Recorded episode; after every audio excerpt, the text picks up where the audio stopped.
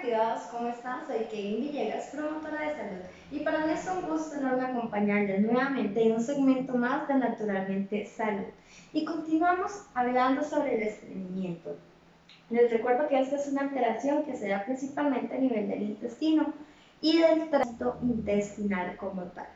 Recordemos que en segmentos anteriores les conversé de la importancia de hidratarse y además la importancia de tener una buena ingesta de fibra en nuestra alimentación en forma diaria.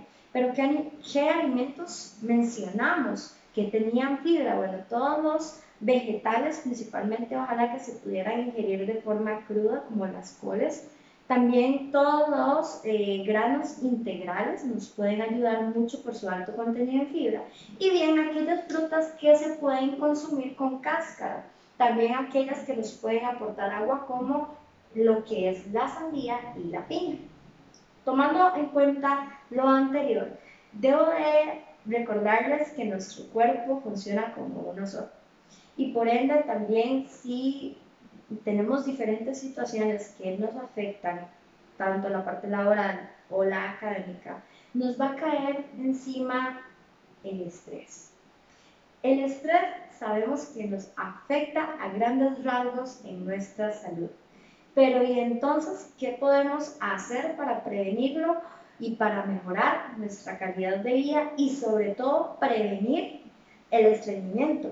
Porque sí, el estrés puede causar muchas alteraciones a nivel general, pero también todo lo que sea en flora intestinal o en tránsito intestinal, en general digestión. ¿Ok? Entonces, pues hagamos actividad física 30 minutos diarios. Puede dividirlos, puede hacer 10 minutos en la mañana, 10 minutos al mediodía y 10 minutos en la noche o de una vez 30 minutos a cualquier hora del día.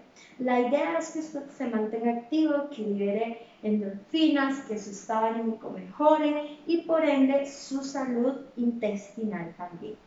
Así que bueno, cuídese mucho, recuerde hidratarse, evitar comidas grasosas, azucaradas o industrializadas y también tratar de incluir más vegetales y frutas en su dieta o su alimentación diaria.